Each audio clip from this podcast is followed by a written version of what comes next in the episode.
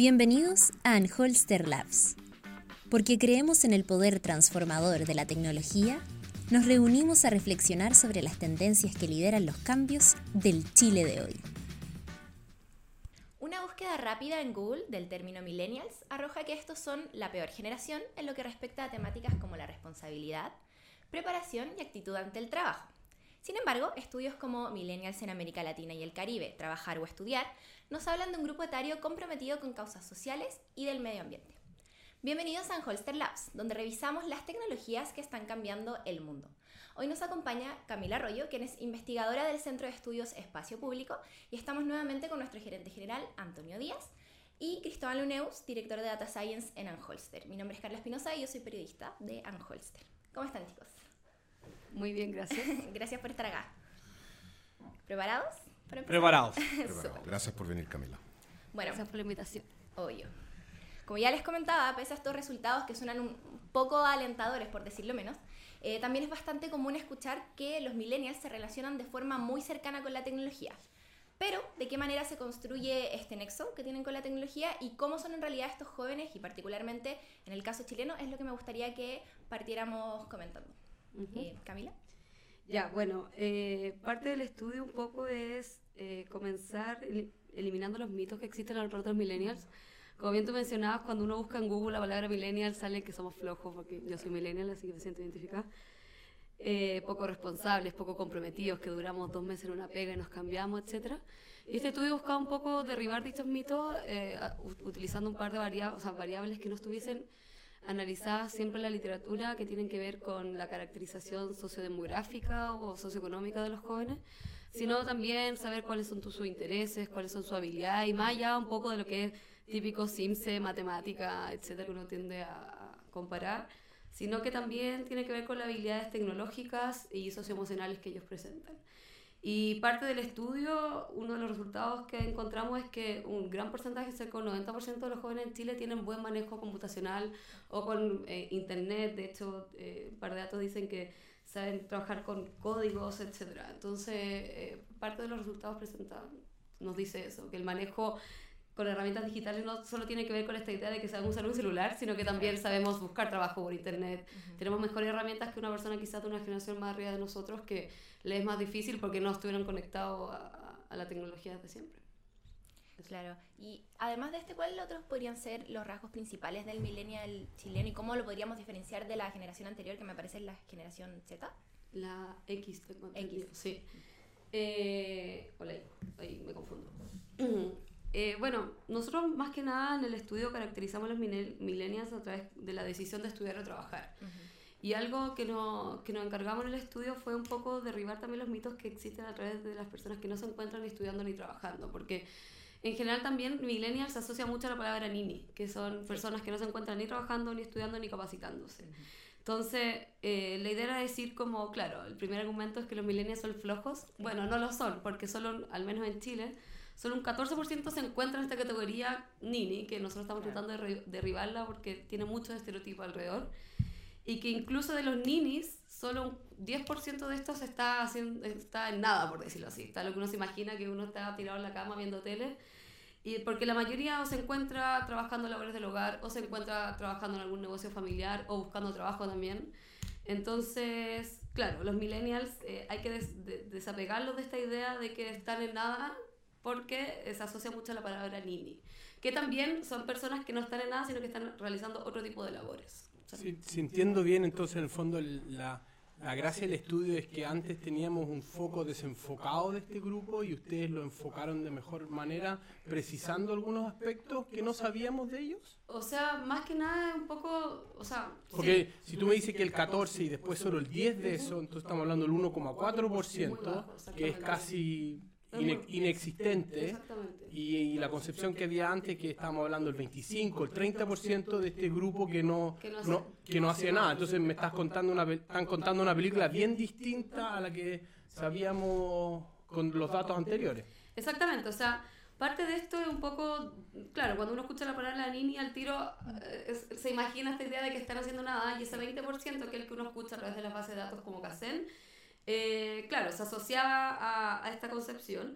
No obstante, cuando uno desagrega los datos se da cuenta que están haciendo otro tipo de labores y eso es un poco lo, que nosotros queremos resignificar, que, que no estar trabajando o no estar estudiando, no estar capacitándose no implica que no estén haciendo labores productivas que quizás no están siendo eh, consideradas nomás. Entonces, Claro, pero también nosotros en el estudio de millennials también nos enfocamos en los jóvenes que están estudiando y trabajando, que no, o sea, que están solo estudiando o solo trabajando y analizando también su comportamiento de riesgo, analizamos sus habilidades, como les decía, tecnológicas, socioemocionales, etcétera. Esa es como la idea, como de saber quiénes son, que, que eh, eso hace el estudio básicamente. Yo, yo estuve, yo lo encuentro súper interesante ¿eh? y yo creo que la definición de millennial es como bien particular porque con esto el aniversario del, de la llegada del hombre a la luna, eh, estuve viendo un... Eh, no fue un podcast, fue, de hecho fue un video de Nat Geo en que entrevistaban a los... Eh, entrevistaban a los astronautas y quienes estaban en la sala de control. Y una estadística me llamó mucho la atención. En la edad promedio... Era 27 años. 27 años y que el director del Command Center no lograba entender nada de lo que ellos hablaban. Se sentía, sentía que tenía que volver a aprender un montón de cosas porque eran puros lolos, no... Yo escuché un podcast en esa misma... Vivían de otra forma, eh, que la tasa de separación de ellos era brutal. Brutal. Brutal. Eh, y yo creo que si tú lo trasladáis a hoy día... Es casi lo mismo. Es casi lo mismo, ¿no? O sea, no, los baby boomers eh, ni siquiera Baby Boom, un poquito antes, ¿no? El post el postguerra se parece N al, al millennial de hoy día. Del, de hoy día. O sea, tú escuchabas la descripción del millennial allí y era exactamente la misma. Y una de las cosas que escuché en, otro podcast, en esta misma línea, 13 Minutes to the Moon, que contaba un poco lo mismo, una de las cosas que escribían la gente mayor que trabajó en esa área sobre estos jóvenes, 27 años, una cosa que les impresionaba era lack of fear, no tenían miedo. Era su primer trabajo, venían saliendo a la universidad y por lo tanto decían, no, vamos a ir a la luna, démosle. Yo creo, yo creo que en eso, en Chile, yo creo que lo más nos choca de los millennials es esta libertad. Yo creo que es una parte de la, es una parte de la característica que yo creo que justamente habla de que las generaciones anteriores tenían una capacidad de tolerancia o de vivir en un ambiente o en un trabajo frustrante durante mucho más tiempo de lo que ellos están dispuestos. Y eso yo creo que no es malo. De hecho, yo creo que es bastante desafiante para las empresas armar un ambiente de trabajo que sea motivante para los millennials. Y yo creo que si ellas buscan hacerlo, van a tener gente más productiva de la que hoy día. Sí, ese yo creo que es un factor que se repite harto. Yo leí algunos de los testimonios que recopiló el estudio y la mayoría tenían frases muy, muy específicas como, claro, que no me gustaba el ambiente de la empresa o que los jefes eran canallas. Creo que utilizó ese término específicamente para referirse a los jefes. Y claro, las generaciones de ahora ya no están tan dispuestas a aguantarlo como antes. Claro. Mm. No, interesante eso porque al final, y eso lo veo más de lo que sale en el estudio, lo que yo veo con mis propios amigos o personas con las que estudié, eh, hoy día existen más opciones y, la cantidad de oportunidades también nos lleva a poder decidir con mayor libertad. O, sea, hoy día podemos o irnos al sudeste asiático o trabajar o después estudiar un máster y volver y tenéis millones de opciones que antes no existían. Pero yo creo que hay que dejar, o sea, de pensar que eso que es malo, como decía Antonio. O sea, es un desafío y, y, también habla de, también de personas que tienen otro tipo de habilidades a la hora de enfrentarse a los desafíos, a la hora de quizás de la tolerancia a la frustración, etcétera. Sí, probablemente eh, se observa como menos compromiso, pero yo lo encuentro interesante a la hora de trabajar porque también hay mayor flexibilidad, hay otra forma de concebir eh, la globalización, hay conocimiento mucho más global de todo lo que está ocurriendo en todo el mundo, ya sea vía redes sociales, etcétera. Entonces, eso también es interesante a la hora de trabajar con un millennial, yo siento. Eh, claro, tenemos opciones no necesariamente quiere decir que sea algo negativo, y yo creo que ahí se confunde un poco el tema del compromiso con esta gama de oportunidades que uno tiene. Claro, yo creo que también pasa que la generación millennial le tocó vivir, al menos en Chile, una época de que nunca ha visto en la historia de Chile. Entonces ellos ven otras necesidades, vivieron otro bienestar que sus papás o sus abuelos no les tocó vivir y por lo tanto tienen otros, otras preocupaciones y dan por sentado muchas cosas que quizás los papás y los abuelos no dieron por sentado. Yo creo que parte de las cosas que muestran el estudio es como cuáles son las frustraciones y los miedos que son bien distintos a los que tuvo mi generación, la generación de mis papás y de mis abuelos. Yo creo que eso es un desafío para empresas como nosotros que contratamos muchos millennials jóvenes. Por, no decir solo contratamos millennials. Claro, por no decir solo. Porque nosotros somos los únicos no millennials. porque hay que saber cómo conectar con ellos y, en esa mirada que tienen un poco la que decías tú del, del mundo, que son súper tecnológicos, están, tienen otros gustos, ¿no sé, tienen otras preferencias y eso es lo más legítimo que hay. Exactamente. Bueno, y, no dejar de mencionar también que algo que salió del estudio y que siento que da luces también como de, de, de esta eh, discurso de las oportunidades que en los focus group muchos de los jóvenes entendían que hay muchas oportunidades y que solo depende de ellos tomarlas. Entonces, eso también de repente generaba mucha frustración en los mm. propios jóvenes porque entienden que es un mundo con, globalizado, con miles de opciones, que uno puede salir a trabajar, que uno puede buscar empleo por la página de internet, puedes matricularte en una universidad, en un IP, un CFT, pero cuando no veían que no seguían las trayectorias como típicas de alguien de su edad, generaba mucha frustración. ¿Por qué? Porque también vive en este mundo donde la meritocracia y todo esto como de tú puedes, eh, la sociedad del rendimiento, por decirlo así, también le juegan contra a la hora de, de, no sé, y dar, y dar su sueño o pensar a largo plazo. Y eso también se manifestó mucho en el estudio, al menos en la parte cualitativa. Que en el fondo tú dices que tenían mucho más expectativas y lograr esa expectativa era difícil porque era confuso las oportunidades. O tienes quizás demasiadas oportunidades. Cuando como uno va al supermercado y hay 200 tipos de yogur, elegir un tipo de yogur puede ser complejo. Claro, y además hay yogur que no están disponibles para todo. Entonces, ahí eh, ese es el problema. Es como tú puedes, lo vas a lograr, pero para ti no. Entonces, al final, y también tiene que ver con, hay un dato de la encuesta que se realizó a los jóvenes en toda Latinoamérica, bueno, y en Chile también, que dice que el 90% cree que va a alcanzar la educación superior. Y cuando las tasas de matrícula no alcanzan ese número. Entonces, al final, eh, habla de eso, como, y, una de las cosas que también decimos en el libro, eh, son muy expectantes, tienen muchas aspiraciones. El problema es que de repente la realidad no se ajusta a, esa expectativa. Claro, igual está el factor no menor, creo yo, como de la aprobación de los pares. claro. tiene que ver con toda esta época digital de que están todos viendo lo que tú haces Ah, claro, bueno, sí. Ahí también viene hay componente casi que una vigilancia que te presiona también. ¿En el estudio hay alguna diferencia entre el millennial chileno y Sí, de todas formas. O sea, si uno ve Chile, en los datos como las cuatro categorías de estudio y trabajo, es la que tiene menor cantidad de ninis, por decirlo así. Eh, y claro, también hay países como El Salvador que son, o Haití, que la situación es completamente distinta a lo que está ocurriendo en nuestro país. Pero, por ejemplo, Chile con Perú. O Chile-Argentina. No, o Chile-Argentina. Eh, no, o sea, Argentina me parece que no está en el estudio. Pero Chile en general tiene los mejores rendimientos. Mira, con Colombia se parece bastante, tiene números más o menos parecidos. Aún así, Chile tiene mayor cantidad de estudiantes, de jóvenes que están solo estudiando, un 54% y Colombia un 39%. Eh, Pero en términos de expectativa, ¿tú crees que los chilenos son más confían más en sus capacidades o las oportunidades que tienen? Eso estaba a nivel regional y no, no, está, no lo vimos desagregado por país. Pero en general, lo que sí pasa es que en Chile la diferencia entre la matrícula y la expectativa no es tan alta como en otros países donde la matrícula es un 40%, la matrícula de educación superior. Pero que cuando tú incluyes IP en Chile, hubo una explosión de alumnos de IP entre el año 2002 y ahora que brutal. Claro, brutal. o sea, 2013 es con las becas Nuevo Milenio. Claro. Brutal. El, por más que uno hable de los créditos de estudio como algo, como una política pública que tal vez no funcionó, puso hartos de ellos en la hoja de ruta de las universidades. Eh, eso sí me calza perfecto, o sea, me calza... Sí, mira, encontré el dato y efectivamente es más o menos parejo a lo largo de los países la expectativa donde sí se ve como un outlier más Haití, que donde un 65% cree que, que, va a ingresar a la educación superior. Entonces, los demás países están alrededor del 80-90%, bien parejito.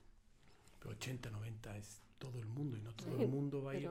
Esa es la expectativa. aquí va a venir después una frustración porque no todo... es un factor que aparece después. Eso justamente es lo que hablamos, o sea, como lo que, lo que se Mira, el análisis cualitativo fue bien entretenido porque se armaron grupos de personas que, que, a su edad seguían una trayectoria esperada. Digamos, alguien que está entre 15 y 18 está en la educación media, alguien que tiene 18 y 22 está en la educación superior, etc. Y grupos de personas que no seguían esa trayectoria esperada. Entonces, al final, parte de lo que se encontró de los grupos que no siguen esa trayectoria era justamente esto, que tienen muy claro cómo seguir a largo plazo, eh, eh, qué hacer a largo plazo, pero en el minuto que tú les preguntas como cuáles son las etapas que hay que cumplir, ahí es donde no, no hay claridad, no hay tanta oportunidad y ellos entienden muy bien que depende de ellos. Eso también es algo que salió del, del estudio. Sí, ¿de qué, yo te quería preguntar, Camila, ¿de qué manera tú crees que los, los millennials hemos, hemos, me voy a incluir también, hemos eh, logrado influir en el desarrollo de políticas públicas en Chile? Uh. yo creo que pese a que se nos tilda de flojos, igual hemos tenido lo mismo que mencionaba Antonio, como el tema del, del, del, K, el, todo, eso que igual fue como una, un movimiento bien amplio y bien complejo también, pero aún así yo creo que ha, logrado poner, como decías tú, en la ruta mucho, eh, como en el mapa de las universidades a muchos eh, jóvenes que quizás no tenían la oportunidad antes. Ya, pero es que ahí lo veo al revés. Ahí la política pública incidió en que los jóvenes. Pero ya, pensándolo. Mira, pero los ninis tuvieron. perdón, los ninis, los millennials. El término que no queremos usar, lo usamos. Lo tratando de eliminar. los millennials, o la generación justo antes de los millennials, fue el movimiento estudiantil del 2006. No, ellos son millennials, po. Claro. Entonces ellos pusieron un tema en el tapete que cambiaron la discusión de la educación de la discusión de la educación. Tú puedes estar a favor o en contra pero movieron la aguja de manera importante. Después el movimiento yo siento el movimiento 2011 ¿no es cierto? de educación superior es la misma generación también movió la aguja y movió de una manera importante al menos en educación yo siento la política pública. O sea y, el término de esto es la gratuidad que tú empiezas a ver no, de todas formas. Eh, pero ya es post-millennial ahora, es como generación Z, ¿no? ¿Cómo se llama? No? Sí, los centennials. Los centennials. a eso los va a impactar la política pública de lo que está ocurriendo no, de todas formas, ahora. Sí, Y, yo también creo que nuestra generación eh, fue parte de mucho del movimiento social de la calle. Yo creo que en eso ahí siento que fue una ganancia en ese sentido para la política pública porque el joven salió a tomarse la calle y a decir, esta es nuestra demanda pública y, por ende eh, dejamos el conducto regular y nos ponemos a hacer ruido, básicamente. Que yo siento que también tiene relación con lo que es el movimiento feminista, que mm. surge, la ola que surgió el año pasado. Eh, yo creo que esa nueva moda, la nueva forma y que también las redes sociales yo creo que también nos ayudan un poco eso los millennials las redes sociales sí que somos son campeones bueno así que por ahí yo creo que podría ir eh, estamos en Holster Labs conversando con Camila Arroyo de Espacio Público. Eh, bueno, dentro del estudio sobre los milenios que realizaron ustedes, se llevó a cabo eh, también una encuesta en la que se incluyeron 3.560 jóvenes entre 15 y 24 años de la región metropolitana, Valparaíso y Biobío. Según estos resultados, me gustaría que comentáramos, ya de lleno al tema que nos convoca, cómo se relacionan los millennials con la tecnología. ¿Cómo interactúan con ella, más bien? Mira, eh, llevándolo únicamente al estudio, porque en verdad el estudio lo que habla de esto es lo que yo les comenté antes, el manejo, o cuán, eh, cuán seguro se sienten trabajando con un computador, con la tecnología, etc. Y eso es lo que yo les contaba que arrojaba muy buen manejo, o sea, de una escala del 1 al 100, un 87% de los jóvenes dice tener facilidades con el uso del computador, un 94% facilidad con el uso de Internet, un 93% con la facilidad para usar celular. Eso es lo que dice el estudio y que un poco también argumenta esta idea de que los millennials, si bien no tenemos el mejor rendimiento en matemáticas, que también mostramos un par de datos al respecto, eh, sí hay buen manejo tecnológico y tecnológico porque muchas veces nos confunden y nos dicen como, ah, los millennials son buenos para el celular porque saben usar Instagram, Facebook y no sé, LinkedIn. Y no, en realidad uno sabe usar el computador eh, con las herramientas que te entrega, o sea, sabe eh, buscar empleo, sabe, no sé, hacer buenas búsquedas en Google, somos secos para encontrar cosas que muchos no encontrarían. Entonces, claro, el estudio arroja eso. Ahora, parte de lo que mm, también arrojó el estudio cualitativo es que, y aquí se muestran nuevas formas de segmentación del mercado laboral, tiene que ver con que cuando uno busca, por ejemplo, en páginas de internet empleo, te, te, piden un, te ponen en un ranking y en ese ranking de repente uno tiene que hacer pagos para tener mayor prioridad o que te, eh, te pongan, o sea, como sea más fácil la búsqueda. Entonces ahí también uno empieza a ver nuevas formas de segregación que los mismos jóvenes empiezan a notar con el uso de la tecnología y que al final, claro, eh, saber usar computador para buscar empleo tampoco nos salva, porque la comunidad igual viene una, una barrera, por decirlo así. Eh, pero eso, yo creo que o sea, el estudio aborda eso eh, eh, tratando de desmitificar que solo somos buenos para las redes sociales, sino que también para el uso tecnológico, pero no, no se aborda, o sea, no se habla más de, de, la tecnología. Mm, tendrá que ver quizás con el hecho de que este aprendizaje o estas habilidades quizás no son, no son habilidades formales, no es como que uno tenga que hacer como millennial uno no tiene que hacer un curso para saber usar un computador, claro. porque prácticamente somos como nativos digitales. Entonces... Sí, de todas formas. Y eso también tiene que ver mucho con lo que es como la, nueva idea de cómo se forman competencias en los jóvenes o adultos, etcétera, que tiene que ver con el aprender a aprender, básicamente. Entonces, yo el otro día comentaba, bueno, alguien de mi edad se ha sometido a no sé cuántos sistemas operativos distintos de un celular. Ya eso habla de alguien que de una máquina a otra es capaz de decir, ah, ya, no genero una barrera ante el cambio, sino que, bueno, lo he hecho con todo lo que me cambio computador y tengo que aprender otra forma de hacerlo, actualizo el software y tengo que volver a aprender, etcétera. Entonces, es una generación que se ha expuesto a eso constantemente, o sea, si el cambio tecnológico antes era cada cinco años y ahora es cada un año, bueno, nos hemos sometido a eso constantemente. Entonces yo creo que es un, eso, y, y eso, las nuevas formas de aprender, yo creo que, que tiene mucha ganancia porque al final en un, eh, eh, con el cambio tecnológico en el mercado laboral uno va a tener que estar aprendiendo toda la vida. Y ante eso, tener habilidades tecnológicas y de manejo computacional creo que es muy beneficioso para un joven que va a tener que capacitarse probablemente. Yo podría pensar que eso también puede ser al, puede tener un efecto contrario. ¿En, el sentido de que, ah, es que puedo encontrar todo en Google y por lo tanto no es necesario que aprenda nada porque cuando me lo pregunten lo busco en Google. Claro. Entonces no tengo que estar constantemente aprendiendo porque hay una máquina que puede responder em, mis preguntas y por lo tanto tengo menos incentivo a antes cuando la información no estaba tan públicamente disponible y tenía que yo estudiar los libros porque el momento que me lo preguntaran quizás yo no iba a tener acceso em, a esa información. Entonces yo siento que yo simpatizo con tu, con tu argumento y lo he visto, también he visto lo, contrario. en que uno hablando con milenios dice, ah, espérense que lo voy a buscar en Google y, y te respondo. No, eso no es lo que uno anda buscando. Pero, pero yo creo que la experiencia que nosotros hemos tenido, pues, o sea, dentro de lo sesgada que puede ser y, y particular, es que el millennial es lejos un, un colaborador más independiente. Es lejos más independiente de lo que tú podrías tener un colaborador en la década del 90 o en la década del 2000 ante problemas absolutamente novedosos. Hay una actitud de explorar que está mucho más desarrollada en los millennials que está que no está no es arraigada en dime el ejercicio, dime y hazme una clase en que se muestra cómo resuelve y ahora hazte 500 ejercicios iguales para soltar la mano y, ver que efectivamente tú lo sepas hacer. Yo creo que en ese sentido, esa, esa actitud de explorar de los millennials, de la adaptabilidad a cosas nuevas, es interesante. Yo creo que del punto de vista del estudio que nosotros hemos hecho en función de datos públicos, lo que se muestra así es son características que van asociadas a los millennials que, que yo creo que eh, es parte de una generación y una nueva ola, ¿eh? en la cual yo creo que el principal atributo es decir lo que quieren y, y, que la sociedad sea capaz de, de, plantear si está dispuesta a darlo o no, pero, pero el decir el que quieren es un cambio notable para el país, porque es un país que no está acostumbrado a que la gente diga yo quiero esto.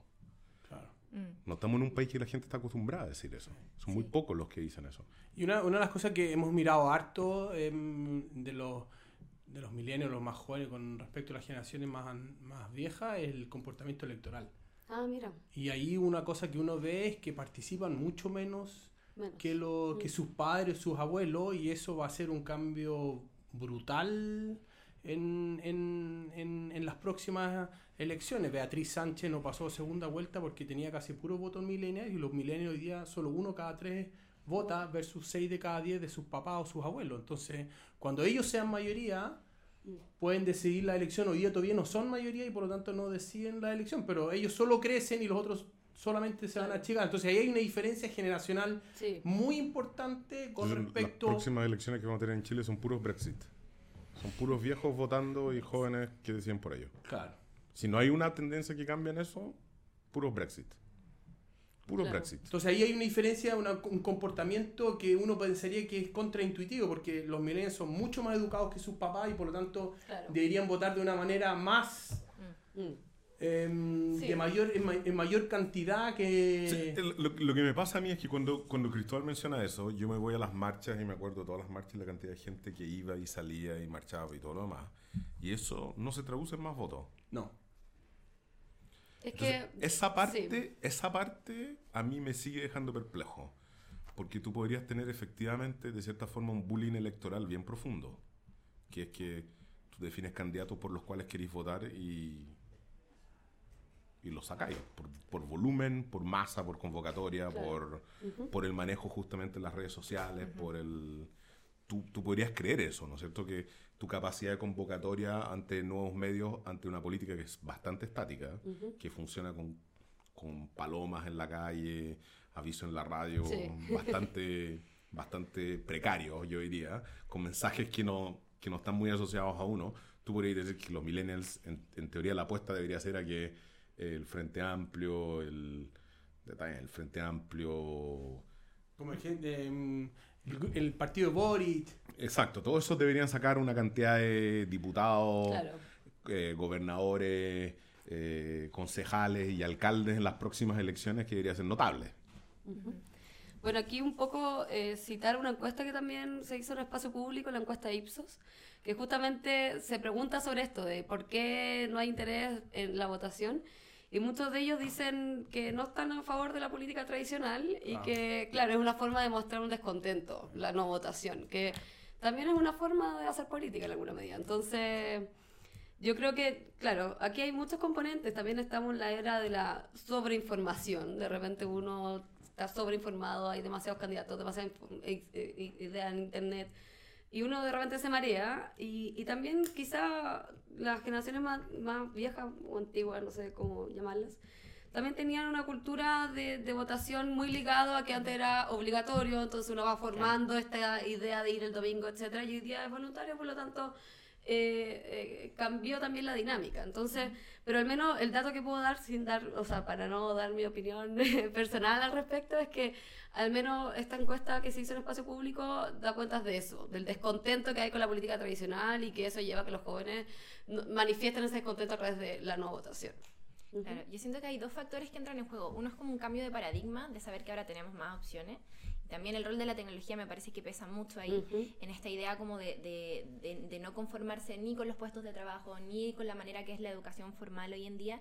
Y en base a eso me manifiesto, salgo a la calle, pero no necesariamente a votar, porque lo seguimos relacionando con un comportamiento o, una solución, una conducta, una acción que, que, me, lleva como a, eso de mis papás, de mis abuelos, que es, como decías tú, que se levantan como el domingo a votar. Claro. Y eso. Sí. Eh, ¿Qué proyecciones tiene este, este estudio para, para lo que viene?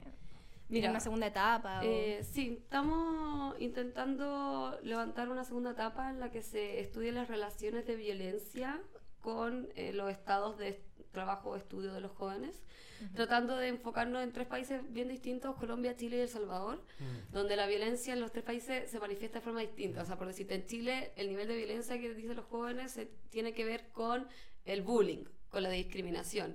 En cambio, en El Salvador es un nivel de violencia que muchas veces les impide mm. eh, ir a trabajar o ir a estudiar, porque es, violencia que está en la calle, etcétera.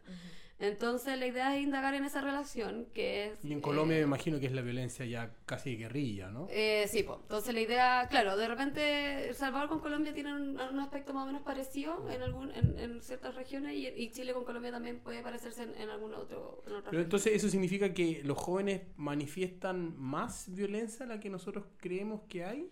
No, únicamente es ver, eh, más que o sea, más que violencia, bueno, violencia y, conductas de riesgo, es ver la relación de eso, de cómo afecta a la decisión de estudiar o trabajar o, no hacer ninguna de las dos. ¿Por qué? Porque básicamente no está clara la relación, o sea, son que las personas que están fuera del mercado laboral o fuera del sistema educacional tienen mayor probabilidad de caer en conductas de riesgo o por el contrario, dado que están en conductas de riesgo, no ingresan. Entonces, a través del estudio cualitativo la idea es indagar en esa relación que tiene doble causalidad, por decirlo así. Entonces al final eso, eso, eso se está empezando a, a, trabajar y, y, claro, con todo lo que se levantó, toda la información que hay, la idea es utilizar esa información que ya, que ya existe. Súper. Bueno Camila, te quería dar las gracias por venir, por tomarte este tiempo para conversar con nosotros y espero que podamos generar otra colaboración. Eh, prontamente. Yo me despido y les recuerdo que Anholster es una empresa líder en desarrollo de software, Data Science, Data as a Service y que cuenta con 11 años de experiencia en el mundo de la optimización y automatización de procesos y análisis de datos en distintos rubros. Eh, nos escuchamos en otro capítulo. Chao chicos. Chao. Chao.